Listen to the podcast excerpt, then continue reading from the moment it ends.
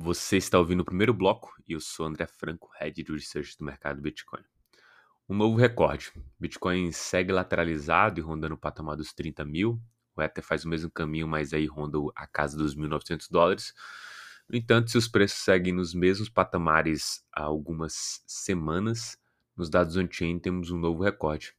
Os investidores de longo prazo, com mais um acúmulo de 8 mil bitcoins, atingiram um novo recorde 4 mil bitcoins acima do recorde anterior. Se os preços não se mexem, né, os dados on-chain seguem mostrando uma solidez da tese do mercado cripto. No Ethereum foram 80, 88 mil novos Ethers de saldo líquido positivo colocados em stake. Esse cenário ele traz uma conjuntura bem interessante para a gente, que é basicamente a antecipação de um bull market, né? em que você tem os preços lateralizados por algum período, depois de uma subida, uma certa incerteza no ar de para onde vai o preço do Bitcoin, mas o, o, a palavra do momento seria marasmo, né, e não um bear market sim. Isso antecipa geralmente movimentos de alta e é a mesma leitura que a gente consegue ter hoje no atual cenário. Né? Claro que o que é esperado aqui é justamente o ciclo do halving do ano que vem, isso movimenta preço, a gente sabe que de maneira é, auto é, profecia como uma profecia autorrealizável, esse negócio acaba acontecendo, ou se você quiser encontrar alguma lógica numérica, também isso pode fazer sentido. Quantas notícias? A Nasdaq aqui abandonando o plano é, para cripto e culpando o ambiente regulatório nos Estados Unidos, né? Mais uma vítima da incerteza regulatória nos Estados Unidos, né? Eu lembro que quando a gente visitou a Nasdaq lá em Nova York, uma das coisas que a gente perguntou sobre o mercado cripto era justamente essa questão quando eles entrariam de cabeça. E a grande questão ali é que eles nunca seriam o primeiro cara a apertar o botão, né? Eles falavam bastante isso.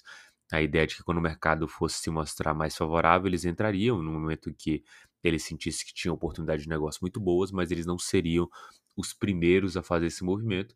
Então, com essa certeza regulatória, menos confiança tem o time da Nasdaq de fazer esse movimento o que a gente considera bem ruim para o mercado cripto como um todo, mas obviamente muito ruim para o ecossistema americano. Segunda notícia vem da Europa, né? O Société Générale, é, Generale é, recebe a primeira licença de provedor de serviço cripto francês. Isso é um movimento bem interessante, principalmente porque a gente está vendo o primeiro banco a entrar nesse mercado dentro do solo francês, e isso é, de fato já começa a trazer um, é, um momento bem interessante para outras aprovações.